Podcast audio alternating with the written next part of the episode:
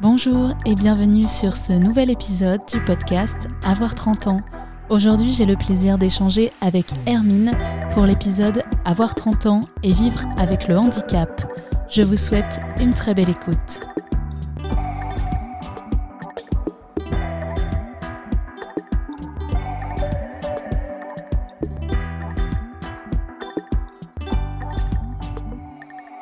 Bonjour Hermine. Bonjour. Tu vas avoir 30 ans dans quelques mois. Et depuis la naissance, euh, tu euh, vis avec le fauteuil roulant. Tu m'as expliqué que euh, tu étais une enfant prématurée, que dû à une paralysie cérébrale, une partie de tes, euh, de tes muscles et de ton corps euh, ne fonctionne du coup pas correctement et t'oblige à te déplacer en fauteuil roulant. Est-ce que tu peux nous parler un peu plus de, de cette maladie et de au quotidien comment ça se passe pour toi? Oui, voilà, en résumé, c'est à peu près ça. du coup, ben au quotidien, c'est assez basique, j'ai envie de dire. Enfin, en fait, moi, je suis assez autonome. J'habite, euh, j'habite toute seule. Euh, j'ai un appartement. J'ai juste euh, une, une auxiliaire de vie chez moi pour faire le ménage, par exemple, qui me prend pas mal de temps et que j'ai un peu du mal à faire. Et après, c'est assez basique. Enfin, je vais chez le kiné, voilà, deux fois par semaine parce que j'ai besoin d'avoir des, des, étirements et un peu aussi de musculation au niveau de, de mes bras et de mon dos. Mais sinon, euh, j'ai un quotidien assez basique. Bon, en ce moment, il est un peu euh, assez calme avec euh, le Covid et, euh, et tout ça. J'hésite de, de trop sortir parce que évidemment, je fais partie des personnes à risque et ça m'angoisse beaucoup toute le, le ces nouvelles décisions d'enlever des masques et tout ça, c'est assez angoissant. Du coup, euh, j'avoue que c'est assez calme en ce moment et heureusement que j'ai le podcast euh, qui me garde bien occupée. Ouais, on va, on va en parler après de ton podcast. Ouais. Toi, tu trouves que... Voilà. Euh, pardon, je t'interromps parce que tu, tu, parlais voilà, du, du fait d'arrêter de porter le masque, etc. En tant que personne vulnérable, toi, tu es euh, donc plutôt inquiète par rapport aux, semaines à venir et au fait que les gens respectent moins les distances, par exemple, ou euh, fassent moins attention au virus? Oui, oui, ben clairement parce que ben on sait que même si on est vacciné, on peut toujours transmettre et et attraper le virus. Donc euh, juste les passes en fait, ça suffit pas. Et, euh, et ouais, les, les, masques, ça reste encore le moyen le plus simple pour euh, se protéger. Et donc ouais, moi, je sais que ça m'angoisse beaucoup et dans la communauté en vie en général, on n'est pas très serein là-dessus. Alors, tu nous as parlé notamment euh, bah là de, de, des problèmes d'être plus fragile face au virus, notamment au Covid, au fait de devoir par exemple aller chez le kiné au quotidien, euh, pour toi, c'est quoi les autres impératifs qui euh, sont liés ou qui découlent euh, du handicap?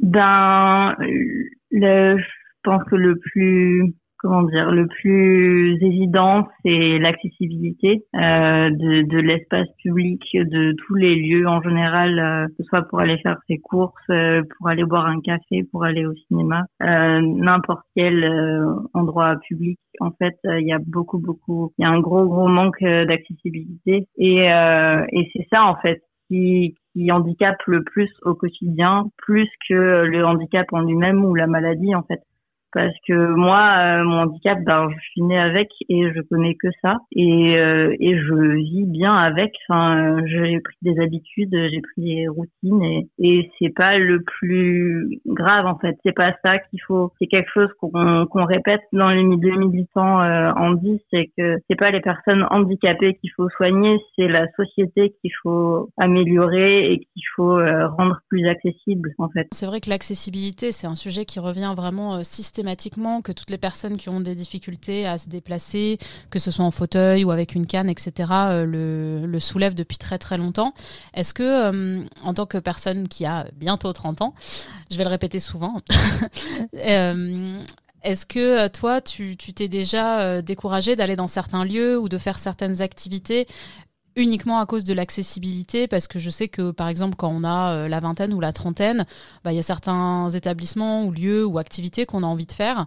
Et, euh, du coup, tu t'es, tu t'es retrouvé euh, bloqué ou tu t'es dit de toi-même, non, ça, ça va pas être accessible pour moi, donc je suis obligée d'y renoncer?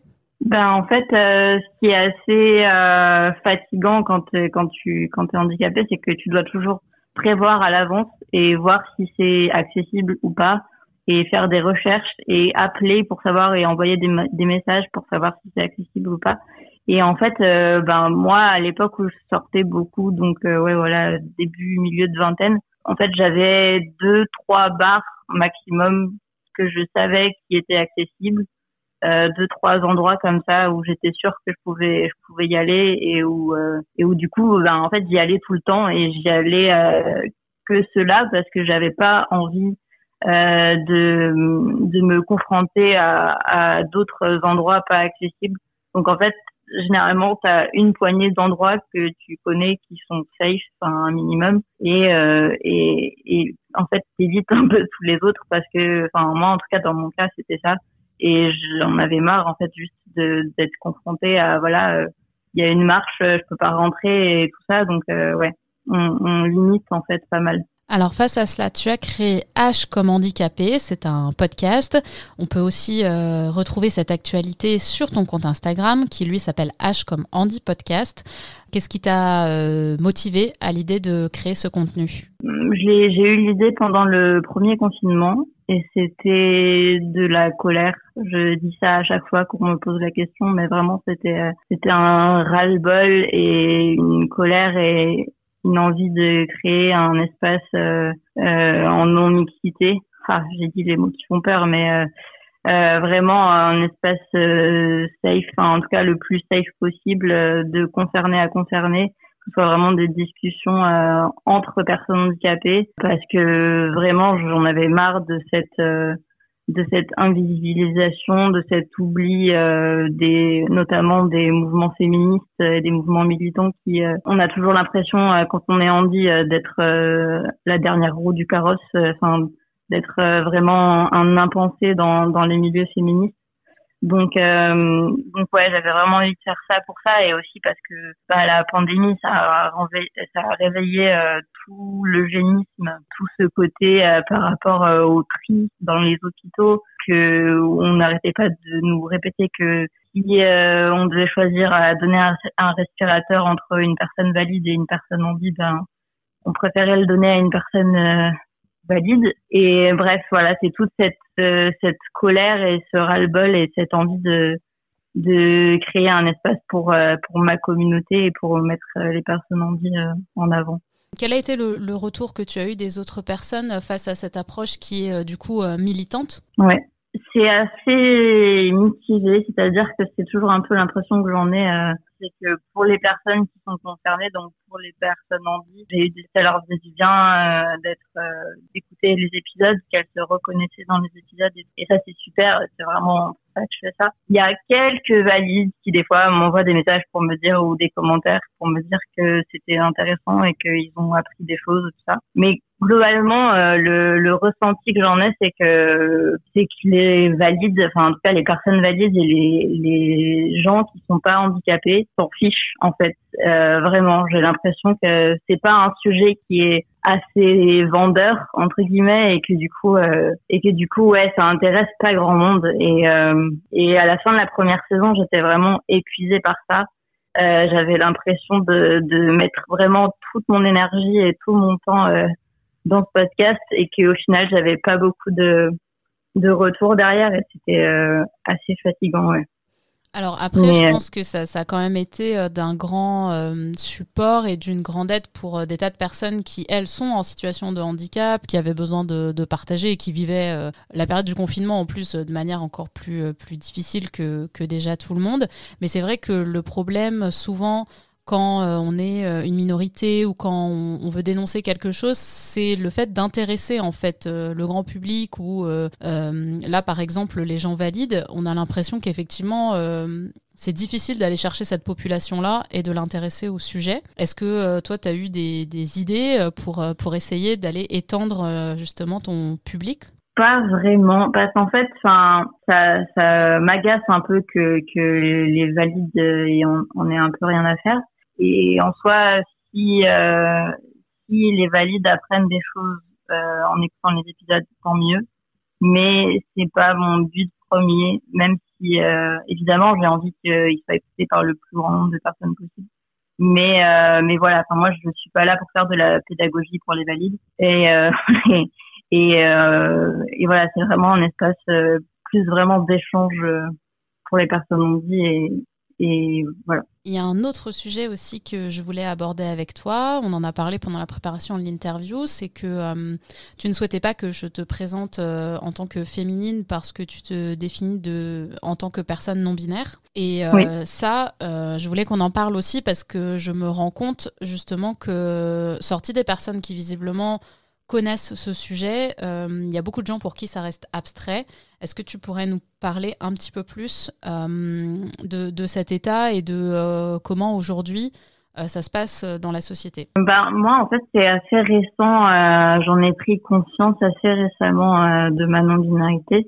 je pense tout simplement parce que ben, déjà, j'avais déjà mon, mon, handicap à gérer d'un côté, puis puis euh, mon orientation sexuelle aussi. Enfin, j'avais d'autres trucs à gérer. Et vraiment, la non-binarité, c'est venu euh, plus tard. Euh, mais en gros, c'est le fait que euh, il y a des personnes qui se reconnaissent pas dans la binarité de genre euh, homme ou femme et qui sont un petit peu entre les deux ou ni l'un ni l'autre. Et, et moi, je suis totalement là-dedans. Comment ça se passe dans la société? Ben ça se passe pas en fait. Enfin, euh, en fait, le, point commun que je voyais euh, avec le handicap, c'est euh, la difficulté à faire reconnaître cet état comme normal et comme quelque chose qui devrait être maintenant plus, beaucoup plus visible dans la société, quoi. Oui, bah oui, c'est ça, c'est totalement invisibilisé et en fait, c'est pas pris au sérieux parce que ça fait beaucoup trop, enfin, ça fait très peu de temps que qu'on commence à en parler et en fait, c'est vu comme un truc de jeune comme un truc euh, un truc à la mode. Je supporte pas cette expression mais euh, euh ouais un truc euh, voilà qui va passer en fait alors que pas du tout. Enfin les personnes non binaires et les personnes trans ont toujours existé et ont toujours été là. C'est juste que maintenant on est plus visible et et voilà. Mais ouais ouais donc en fait il n'y a pas encore ça commence tout juste à, par exemple, à ajouter un genre neutre sur les passeports, ce genre de choses mais c'est pas encore reconnu euh, au niveau légal, tout ça. Enfin, c'est encore, euh, il y a beaucoup beaucoup de boulot. Est-ce que tu as l'impression que la non-binarité, tout comme le handicap, c'est des combats à mener? Euh, Ben totalement, oui. Enfin, les deux vont de pair et, et d'ailleurs, il y a beaucoup de personnes handicapées qui font aussi partie de la, de la communauté LGBT. Et, et oui, oui, les deux vont de pair complètement, surtout que euh, la communauté LGBT a aussi euh, une histoire de, de validisme.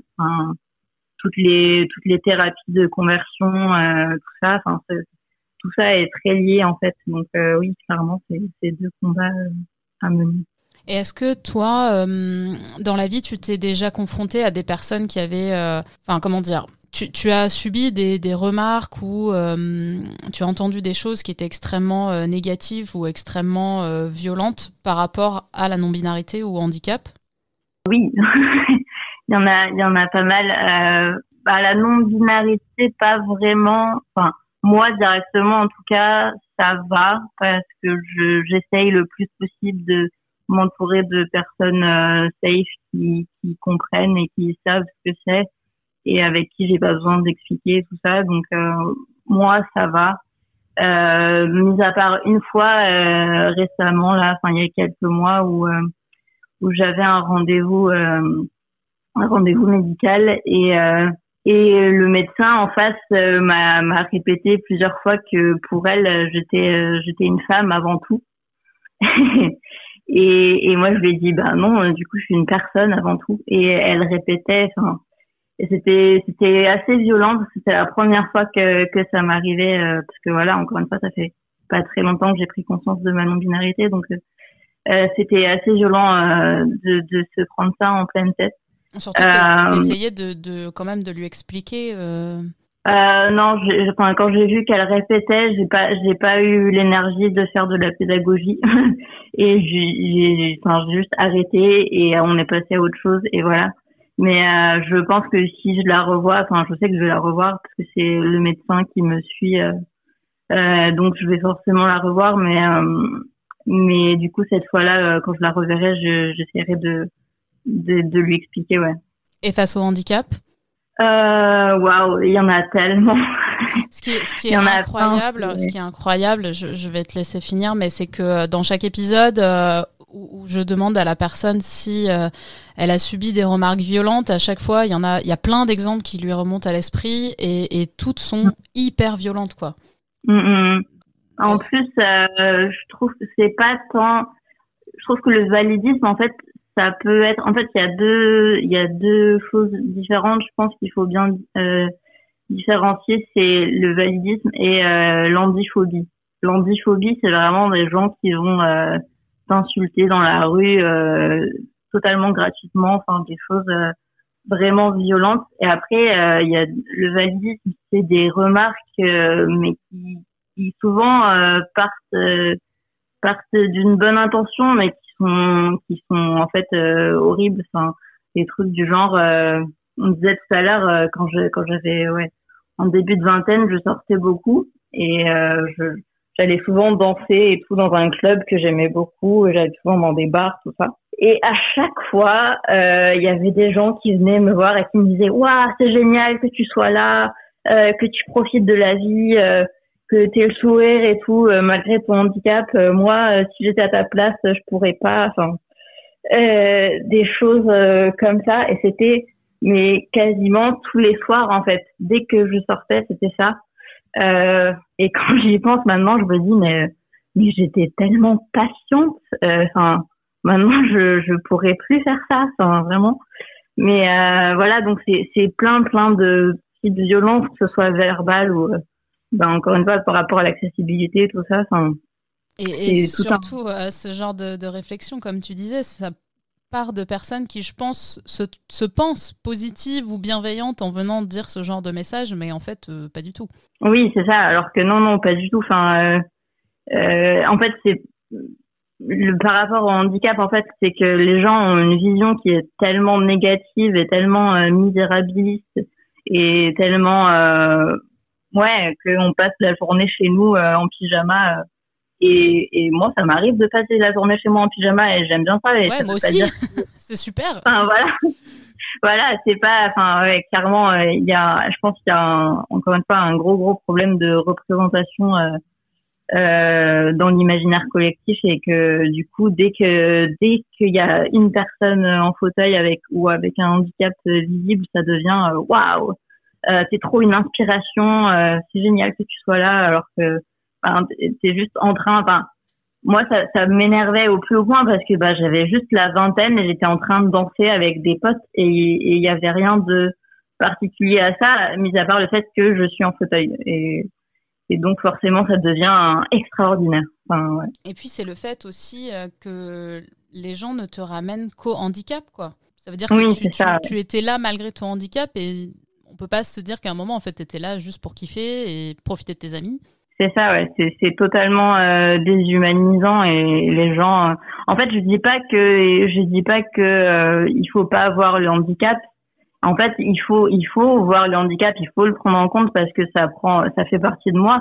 Mais il faut pas aussi oublier que je suis une personne et que je j'ai enfin voilà, je suis une personne complexe comme tout le monde. J'ai des envies, des besoins et et, et c'est normal quoi. Enfin ouais. Et aujourd'hui, tu vas continuer euh, ton podcast pour essayer de rendre, euh, de donner plus de visibilité et de soulever euh, les différents problèmes que peuvent rencontrer les personnes handicapées. Oui, oui. Bah là, à l'heure où on enregistre cet épisode avec toi, là, je suis en train de finir les derniers préparatifs pour mon, mon, nouvel épisode qui va sortir demain. Et donc, euh, c'est le premier épisode de la deuxième saison du podcast. Et euh, pour cette saison, j'avais envie d'être euh, un peu plus en retrait, d'avoir un rôle un peu d'allié. déjà pour montrer que que les personnes handicapées, c'est pas juste des personnes blanches minces sur des fauteuils, que qu'il y a plein de formes de handicap différents. Ouais, et de diversité aussi qu'on voit voilà, et que, et que oui, qu'il y a des personnes qui cumulent plusieurs oppressions. Bon, on en avait déjà un peu parlé dans la saison 1 parce que j'avais parlé de la communauté LGBT et le fait d'être une femme handicapée. Mais là, par exemple, le l'épisode qui sort demain, c'est sur un peu la la triple oppression d'être une femme noire et handicapée. Et, euh, et c'est, c'est très intéressant. Et du coup, euh, euh, pour cette saison, il y, y aura deux invités à chaque fois. Parce que moi, ben, étant pas concernée par ces sujets-là, enfin, c'est pas très pertinent qu'il y ait qu'un seul invité. Et du coup, et du coup, il y a deux invités à chaque fois pour que ça fasse vraiment une discussion entre les deux et que et qu'elle puisse rebondir et avec tous les témoignages que tu as pu recueillir ou euh, les échanges que tu as eus dans, dans les milieux militants, par exemple, c'est quoi euh, Alors, il y a l'accessibilité, j'imagine. C'est quoi le, Comment dire Ce que les personnes handicapées souhaiteraient le plus L'évolution de la société dont elles auraient euh, le plus besoin? Juste en fait qu'on ait des droits, enfin qu'on ait les mêmes droits que, que des personnes valides.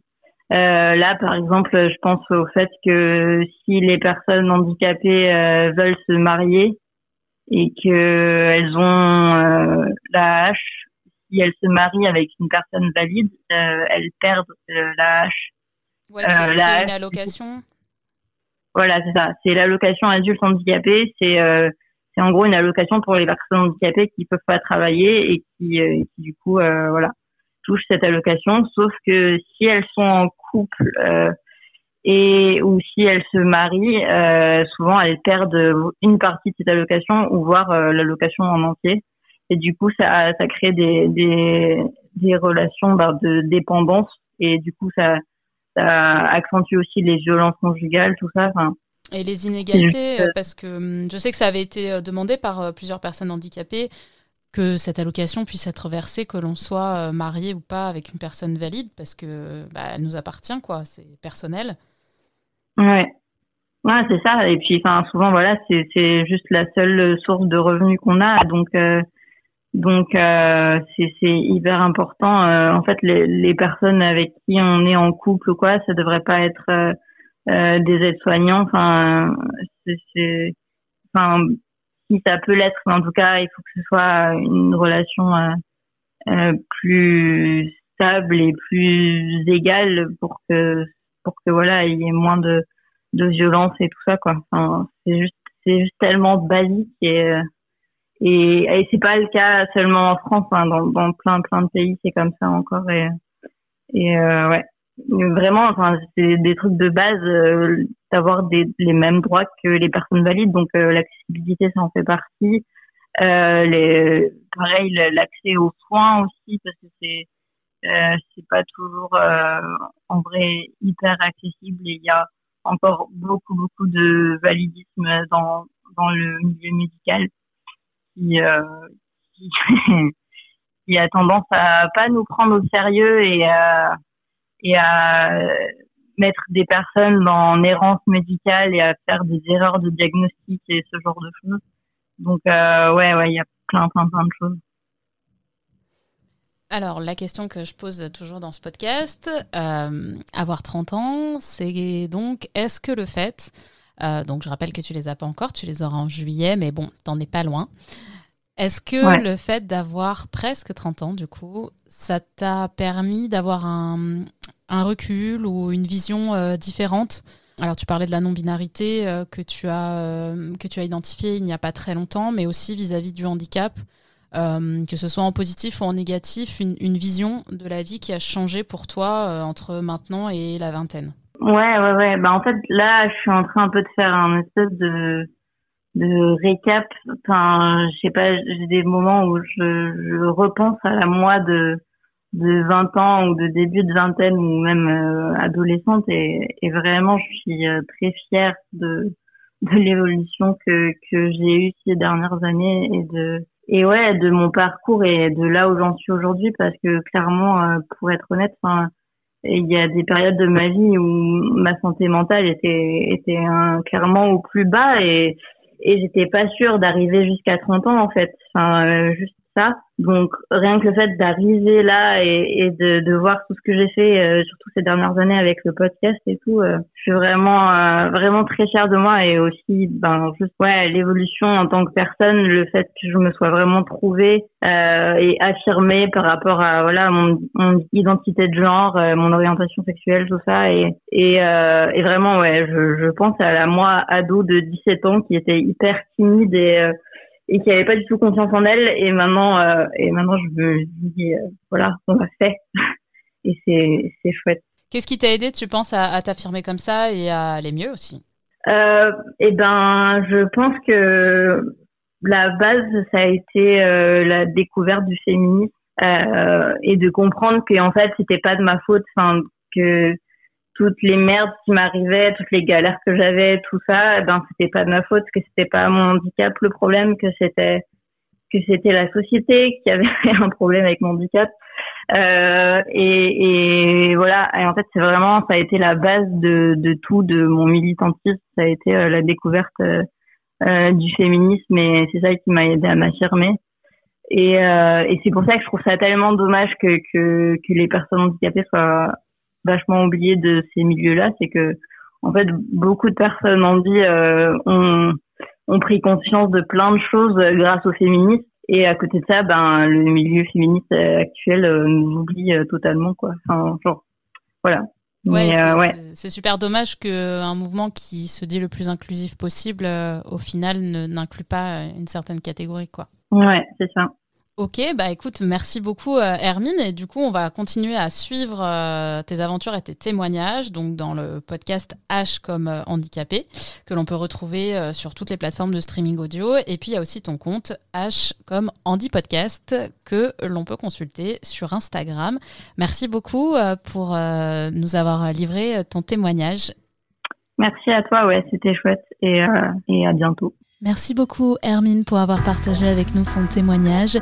J'espère qu'il vous aura ému, touché et surtout fait réfléchir sur l'accessibilité des personnes handicapées en France en 2022, notamment lorsqu'on est une jeune femme.